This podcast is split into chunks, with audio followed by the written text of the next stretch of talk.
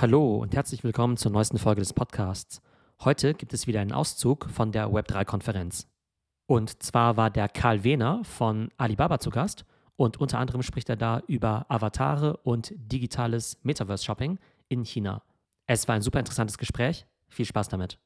Die nächste Metaverse Masterclass findet am 12. August von 9 bis 15 Uhr statt. Dieses Format richtet sich an Marketer und Strategen, die ihre Companies auf das Metaverse vorbereiten möchten. Wir starten mit einer Intro in die Themen Metaverse und Web3 und gehen dann sehr schnell dazu über, wie Brands diese neue Welt für sich nutzen können. Wir sprechen über Brandstrategien und Best Practices, Metaverse Marketing und machen einen richtigen NFT Deep Dive. Das Ganze ist sehr anwendungsorientiert. Wir werden also viele reale Cases analysieren und auch die wichtigsten Tools, Plattformen und Wallets kennenlernen. Mehr Infos findet ihr unter metaversemasterclass.de, metaversemasterclass.de und mit dem Promocode Podcast erhaltet ihr einen 10% Discount. Das Ganze ist auch nochmal in den Shownotes verlinkt. Und jetzt viel Spaß mit der aktuellen Podcast-Folge. Ja, hallo zusammen. Ähm, erstmal nochmal danke an Theo, dass er dieses Thema hier in Deutschland so vorantreibt und so bespielt. Ich würde euch gerne heute so einen Einblick geben in das Alibaba-Ökosystem und wie gehen wir mit dem Thema Metaverse um beziehungsweise wo sind da die Berührungspunkte? Um das Ganze zu starten, äh, würde ich gerne mal äh, ein paar Jahre zurückgehen und zwar ins Jahr 1999. Hier sehen wir 18 Leute, vielleicht ein bisschen mehr. Das war der Anfang, als Jack Ma Alibaba ins Leben gerufen hat, äh, mit der Mission, den Handel weltweit zu vereinfachen. Und wenn man sich jetzt überlegt, naja, was ist daraus geworden? Also das erste, die erste Business Unit war eine B2B-Plattform namens Alibaba.com, die gibt es auch immer noch heute. Was 20 Jahre später als Alibaba-Ökosystem zu verstehen ist, ist dann doch ein bisschen äh, umfangreicher als das, was äh, da am Anfang gestartet wurde. Und das hat auch natürlich, bevor ich da so ein bisschen einsteige, tiefer ein bisschen damit zu tun, ähm, wie sich der chinesische Konsument auch letztendlich über die Jahre entwickelt hat. Ja, also wir hören solche Sachen wie Mobile Only. Ja, also da hat der chinesische Konsument und die chinesische Konsumentin hat ähm, das Laptop und den Desktop komplett übersprungen. Und das sind natürlich alles Treiber, wenn wir sehen, ähm, dass heute in China über eine Milliarde aktive Kunden äh, im Alibaba-Ökosystem zu verzeichnen sind. Da sehen wir, dass der Kunde ja, immer der Treiber ist für uns, um letztendlich diese Mission, den Handel weltweit zu vereinfachen, äh, immer gerecht zu werden. Und das ist äh, teilweise schon herausfordernd. Also wir sehen hier auf dieser vereinfachten Grafik, sehen wir äh, die, die, Unterteilung in Handel, in Local Businesses, ähm, äh, Digital Media and Entertainment und äh, Innovation.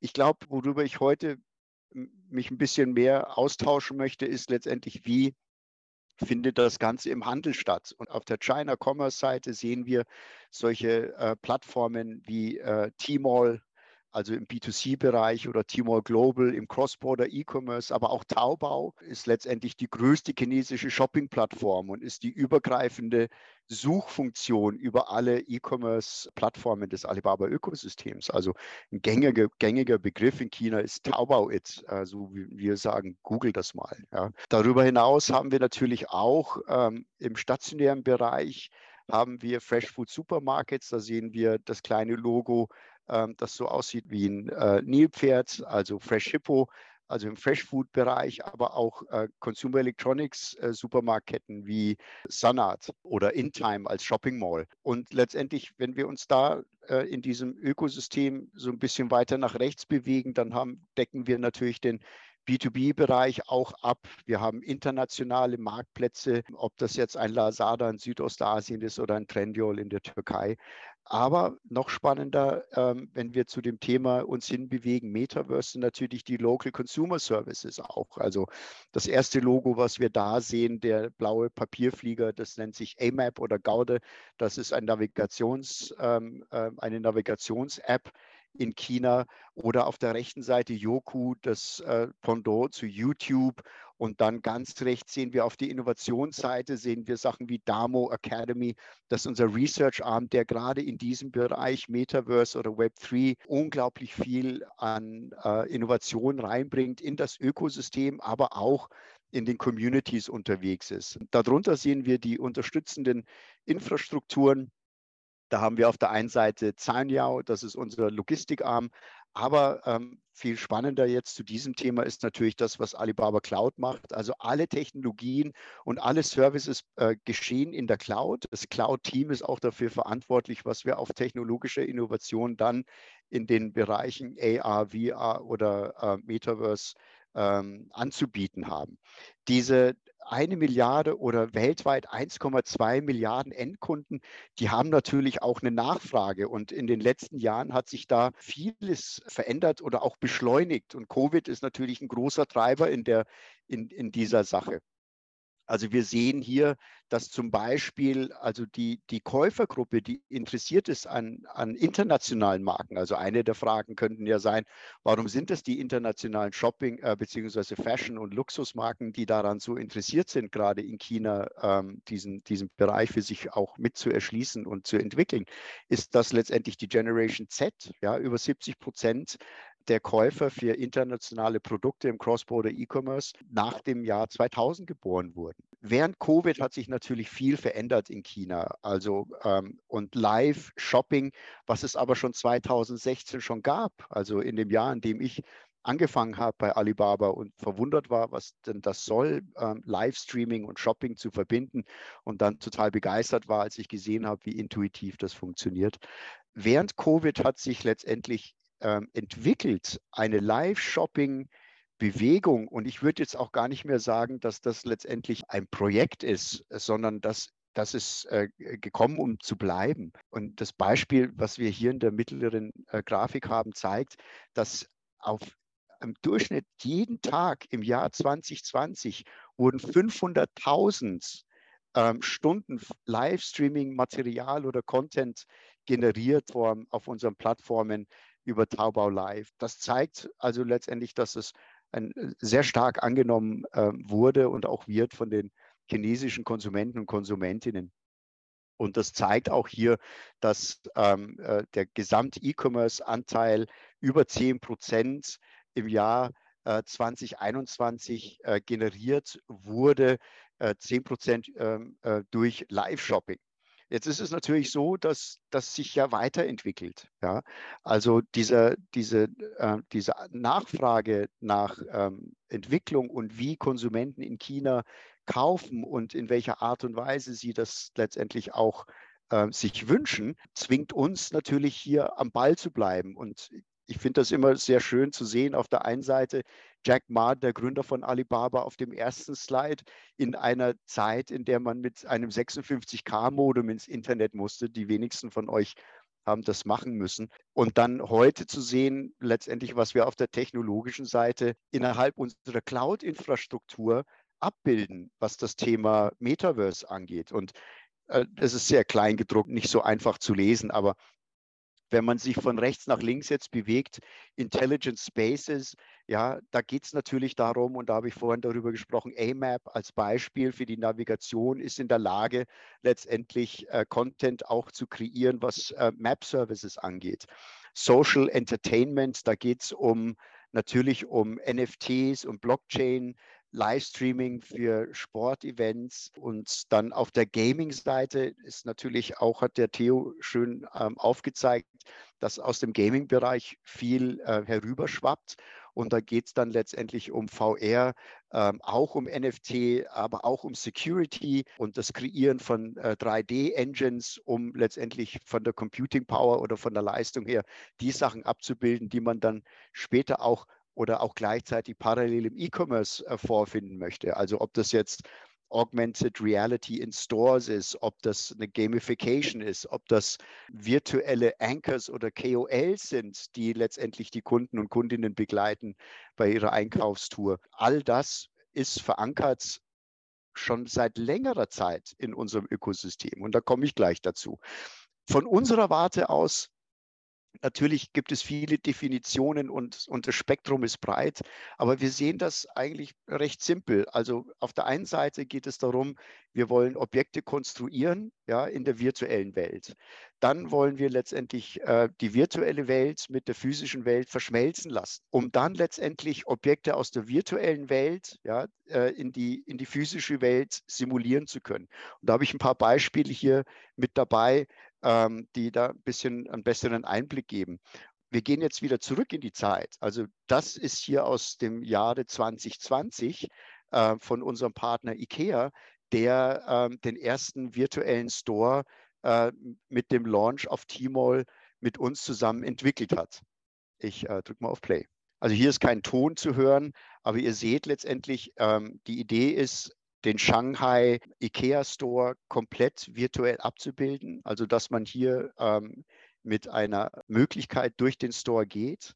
Der ganze Store wurde digitalisiert. Man hat dann natürlich die Möglichkeiten, da durchzugehen.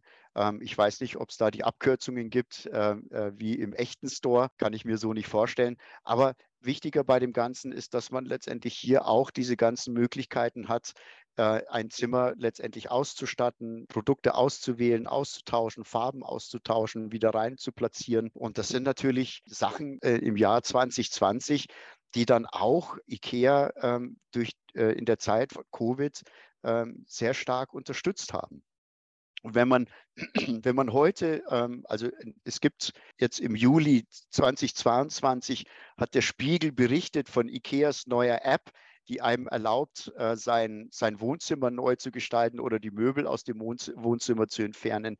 Das zeigt uns, dass letztendlich viele Marken, die mit uns den Weg in China gegangen sind, äh, viele dieser, dieser Learnings oder dieser Technologien dann auch zu einem späteren Zeitpunkt im hiesigen Markt ähm, einsetzen hier gehen wir noch weiter zurück. 2018 auf der Shanghai Fashion Week haben wir letztendlich einen sogenannten äh, Virtual oder Digital Mirror ähm, etabliert, in dem sich äh, Konsumentinnen und Konsumenten, die konnten sich letztendlich ihren Avatar erstellen, konnten letztendlich äh, den bekleiden, konnten ähm, auch sehen, also da ist eine KI auch mit inkludiert gewesen ähm, eingebunden gewesen, um zu sehen, wie sich denn letztendlich die Stoffe bewegen. Das kann man jetzt auf den Bildern äh, schlecht sehen, gibt es ganz tolle Videos dazu. Aber ich wollte jetzt auch nicht die ganze Präsentation einfach von einem Video zum nächsten springen. Was aber dann zwei Jahre später also äh, wir schauen jetzt ins Jahr 2020, hat Taubau Live ins Leben gerufen. Und Taubau Live ist letztendlich die Umsetzung dessen, was bei der Fashion Week ausprobiert wurde. Nochmal ein Schritt zurück. Taubau ist die größte Shopping-App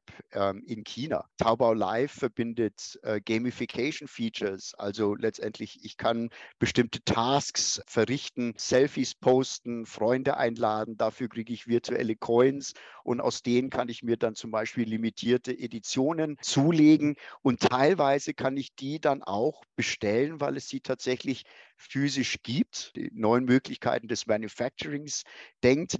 Äh, je mehr Leute letztendlich sich dieses digitale Outfit zulegen, umso größer ist die Wahrscheinlichkeit, dass ein Hersteller oder eine Marke das dann auch produziert. Ja.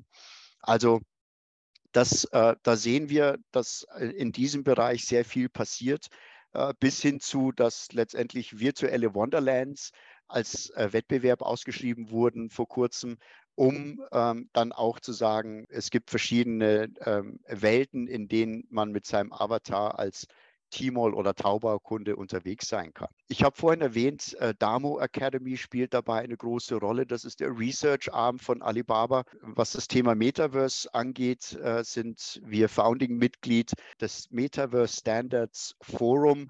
Ähm, ich glaube, die Webseite heißt metaverse-standards.org, kann man sich mal anschauen. Da sind viele, viele Unternehmen, die da mit dabei sind, um die Standards und die Überlegungen, was Interoperability und so weiter zwischen Metaversen oder überhaupt, wie man letztendlich mit diesem Thema umgeht, spielen wir eine Rolle und äh, besprechen das letztendlich in, diese, in diesem Forum mit, äh, mit Partnern und Unternehmen wie Microsoft, Meta, Adobe, Google, nur um ein paar davon zu nennen. Was ich bisher gezeigt habe, liegt ja so ein bisschen in der Vergangenheit. Ja. Und jetzt gucken wir mal aktuell 2022, was der äh, Tmall Luxury Pavilion so bietet. Also vor fünf Jahren ist der Luxury Pavilion ins Leben gerufen worden, ist äh, die Nummer eins Destination für äh, Luxusartikel online äh, in China. Und China ist ein Markt, der 2025 zum größten Luxusmarkt werden wird. Der Online-Anteil äh, des Gesamtumsatzes ist im Jahr äh, 2020 äh, ist online um 23 Prozent gewachsen. Natürlich ist das auch Covid getrieben, aber ähm, die, diese Verschmelzung zwischen einem realen Erlebnis in, einem, in, einem, in einer Luxusboutique und den Möglichkeiten, die entwickelt werden, das kommt dem schon immer näher und, ähm, und wird auch dazu führen, dass die Leute auch ein, ja, ein individuelles oder ein exklusives Einkaufserlebnis wahrnehmen werden, also die Nutzer in, in diesem Bereich. Und doch einfach die Marken, die mit uns zusammenarbeiten, ob das, ich, ich drücke mal auf Play, weil hier ist auch kein Ton und dann kann ich ein bisschen weiter erzählen. Die Marken, die mit uns zusammenarbeiten, also die ganz großen Brands ähm, beziehungsweise Gruppen, ob das LWM Ash, Caring, Chanel, äh, Hermes, ähm, oder Richemont ähm, äh, äh, ist, das ist ja letztendlich ähm, über die Jahre hinweg aufgrund eines äh, Vertrauensverhältnisses gewachsen, weil wir auf der IPA-Seite unglaublich viel ähm, ähm, in China machen also Intellectual Property Rights, also Markenrechte. Aber es geht auch nicht, auch nicht nur um Reichweite, sondern auch die Innovation, die wir äh, zur Verfügung stellen und mit den Marken entwickeln. Und hier haben wir ein paar Beispiele dafür, davon gesehen, eben letztendlich ähm, Avatare, digitale KOLs. Und ein Beispiel für New Augmented Reality ist, äh, Gucci hat in einem Bereich im sogenannten Luxury Pavilion gibt es die sogenannte Virtual City. Und das ist ein Bereich, in der ähm, über 30 Marken verschiedene Technologien ausprobieren, um dann letztendlich in ihre Shops dann auch zu übernehmen. Und ein Beispiel dafür, für diese Virtual City-Geschichte, das sind Marken, Theo hat es vorhin genannt, ähm, auch ähm, Ralph Lauren, äh, Valentino, Versace, die haben an einer App oder letztendlich mit dieser, mit dieser Avatar ähm, Möglichkeit, haben die Outfits und Accessoires zur Verfügung gestellt. Äh, da konnten User konnten sich ähm, konnten Selfies machen mit äh, in, in, virtuellen Welten, die Sachen anprobieren und natürlich auch kaufen. Ähm, was natürlich phänomenal ist in dieser, in dieser Geschichte, ist, dass bei einem Test dieser Marken jede teilnehmende Marke bei diesen Outfits und den Access Accessoires zur Verfügung stellen für die Avatare, hat jede Marke im Durchschnitt fünf Millionen weitere Fans gewonnen. Ja, also da sieht man, wie stark das auch angenommen wird vom chinesischen Konsumenten und äh, der Konsumentin. Ähm, last but not least, auf der rechten Seite sehen wir, das ist äh, ganz, ganz interessant, das ist die erste virtuelle Influencerin auf, äh, auf dem Timor Luxury Pavilion, genannt Nunuri. Aber die hat sich nicht bewegt. Ähm, die hat aber den Luxury Pavilion äh, damals promoted und Nuri ist eine Entwicklung von einem Münchner Softwareentwickler, der mit uns damals zusammengearbeitet hat. Auf der linken Seite sehen wir, ähm, wohin das alles geht. Also auf der einen Seite natürlich kann ich als äh, Konsumentin, als Konsument, kann ich mit meinen Avataren mich ausstatten mit den Produkten und den Accessoires von den Luxusmarken. Aber auf der anderen Seite gibt es auch äh, KOLs, die ähm, digital sind und sogenannte Virtual Influencer sind, die natürlich viel mehr machen können, nie müde werden, aber natürlich, wenn ich selber als Konsument oder als User, als Avatar in einem Metaverse-ähnlichen Umfeld unterwegs bin, dann ist es vielleicht auch gar nicht so weit hergeholt, dass der zukünftige KOL auch als Avatar erscheint. Also da gibt es noch viel äh, Luft nach oben, was da alles gemacht werden kann. Ähm, wir sehen, dass die, dass die Luxusmarken hier Vorreiter sind. Die haben das verstanden. Die zeigen, wo es lang geht. Ähm, und viele Sachen, die sie in China schon umgesetzt haben, werden wir hier auch in der westlichen Welt sehr bald sehen. Ich hoffe, ich habe einen guten Einblick geben können in die Welt äh, der Alibaba Group und wie wir mit dem Thema umgehen im Bereich E-Commerce und bin natürlich jetzt äh, hoffentlich noch gut in der Zeit und offen für Fragen. Mich würde erstmal interessieren, äh, redet man in China überhaupt von dem Wort Metaverse oder ist es einfach nur, weiß nicht, oder ist es einfach so normal, dass es gar kein eigenes Wort dafür gibt? Für all diese Trends?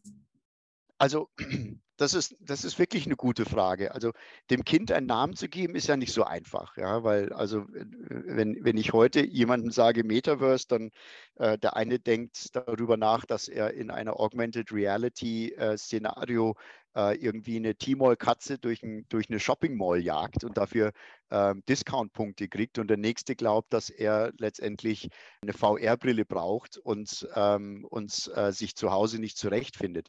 Ich glaube, von unserer Warte aus betrachten wir das sehr ähnlich mit äh, der Fragestellung, die es vor ein paar Jahren gab, wer wird gewinnen, on oder offline? Und für uns äh, äh, gibt es diese Differenzierung nicht, ja, sondern es ist letztendlich ähm, ein, äh, im, im, Bereich Handel eine Digitalisierung. Und ähm, auf der einen Slide, glaube ich, haben wir das ganz gut zusammengefasst. Also auf der einen Seite wollen wir Objekte aus der, aus der wirklichen Welt in die virtuelle Welt bringen, dann diese verschmelzen und das, was da letztendlich kreiert wird, dann auch wieder zurück äh, simulieren in die, in die wirkliche Welt. Und alles, was da reingehört oder nicht reingehört, das sollen andere entscheiden. Der Konsument denkt nicht äh, darüber nach, hey, ich, ich will jetzt in der Metaverse sein, sondern ich glaube, es geht einfach um das Erlebnis, um die Coolness. Und wir sehen natürlich auch, also die Annahme solcher, solcher äh, Möglichkeiten und, und Technologien äh, passiert äh, vornehmlich bei, bei der Generation Z. Jetzt finde ich es ganz spannend, wenn man ähm, jetzt eine eine coole 3D-Umgebung baut, dann ist es natürlich eine coole Experience, aber die Skeptiker würden wahrscheinlich sagen, naja, was ist denn mit der Conversion? Ne? Ähm, kommen die Kunden überhaupt mit sowas klar? Verstehen sie das? Kaufen die dann auch was? Oder ist es einfach nur ganz nett, dass sie da so ein bisschen rumstöbern, aber letztendlich wird eben nichts gekauft? Ähm, idealerweise sind natürlich diese Experiences so cool, dass die Leute dann sogar mehr kaufen und die Conversion sogar erhöht, weil es eben äh, mehr dem echten Shopping eben gleichkommt. Kannst du da schon ein bisschen berichten, wie das an, auch angenommen wird? Also die Nachfrage ist hoch, sonst würden, äh, würden wir das nicht sehen und wir würden auch nicht die Beispiele von, ähm, von den Fashion- und Luxusmarken sehen, die da eine Rolle spielen. Und für IKEA war es auch letztendlich eine, ja, ein, ein Rettungsring innerhalb der, der, äh, der Covid-Zeit, den Store digital abbilden zu äh, können. Ich glaube auch, dass man schon abwägen muss. Ja, also wenn ich jetzt zum Beispiel mit meinem Smartphone etwas anprobieren kann, ein Schmuckstück, ein Sneaker, ähm, und das funktioniert so, dass ich mir das letztendlich dann ganz gut vorstellen kann, ähm, dann ist es für mich schon auch, also für mich persönlich ein Metaverse-Erlebnis. Ob ich jetzt diesen Schuh, wenn ich den kaufe, irgendwann mal, wenn ich zu einem virtuellen Meeting gehe, auch anziehen möchte, ja, ähm, das ist natürlich die nächste Stufe. Und da wird sich aber auch zeigen, da wird sich aber auch zeigen, wie das angenommen wird. Also wie, und ich glaube auch, dass von der Hardware und von der Technologie ja, das wird angeschoben, weil die Marken und die und, und der Markt, ja, oder das Potenzial liegt ja irgendwie bis äh, 2030. Ich habe die Zahl jetzt leider nicht hundertprozentig im Kopf, aber irgendwo wird das ein 600 Milliarden US-Dollar-Business. Das heißt, dass die Hardware-Hersteller ähm, da in der Richtung schon Gas geben. Die Frage ist nur, benutze ich mein Phone? Ähm, wird mein Fernseher letztendlich die Möglichkeit haben, irgendwie äh, holographisch irgendwas abzubilden. Da ist es schon so ein bisschen der Blick in die Kristallkugel. Vielleicht noch ein Thema, was ich sehr spannend finde. Ähm, wir haben jetzt ja gesehen, dass gerade Luxusmarken da ja immer sehr innovativ sind, ähm, was solche neuen Technologien angeht. Und es, die Leute fragen sich immer, woran liegt das eigentlich? Liegt es daran, dass die Luxuscompanies einfach so viel Geld haben und deshalb können die halt mit allem Möglichen experimentieren? Liegt es daran, dass deren Kunden besonders affin sind? Wobei man da ja auch wieder unterscheiden muss, dass der typische äh, Luxuskunde in China ja noch ein Tick jünger ist als jetzt zum Beispiel in Europa. Die Frage ist ja jetzt vielleicht auch für die deutschen Zuhörer, wenn ich jetzt eine Luxusmarke bin, die jetzt im Westen verkauft, sind diese Technologien für mich überhaupt relevant? Oder habe ich da einen 50 Jahre alten Kunden, der mit Augmented Reality und mit Avataren eigentlich herzlich wenig anfangen kann? Also weshalb die Luxusmarken das machen, ähm, ist, glaube ich, da muss man schon auch verstehen, äh, im Jahr 2025 wird China ähm, Luxusmarkt Nummer eins sein. Ja? Und die Kundenbasis ist schon auch ein bisschen jünger als jetzt, ähm, in, jetzt als Beispiel in Deutschland.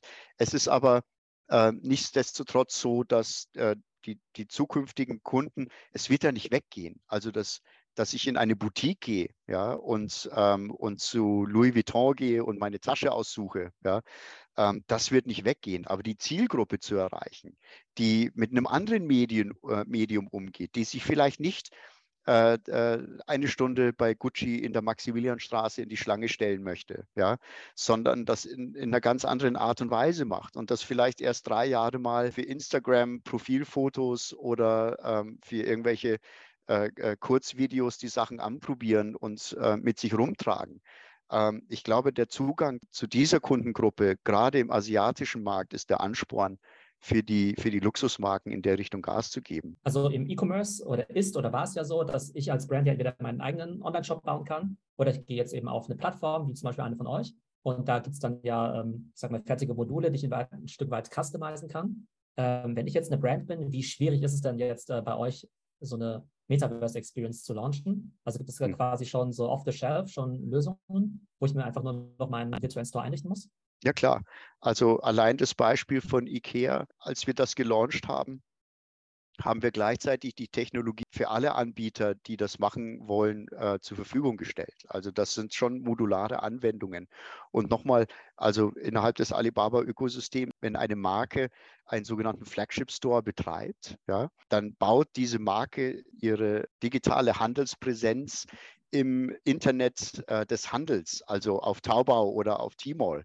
Ähm, das ist kein Listing-Service, sondern da sieht ein Flagship-Store aus, wie, äh, wie das die Marke eben äh, äh, möchte. Und, ähm, und diese Anwendungen stehen dann letztendlich zur Verfügung.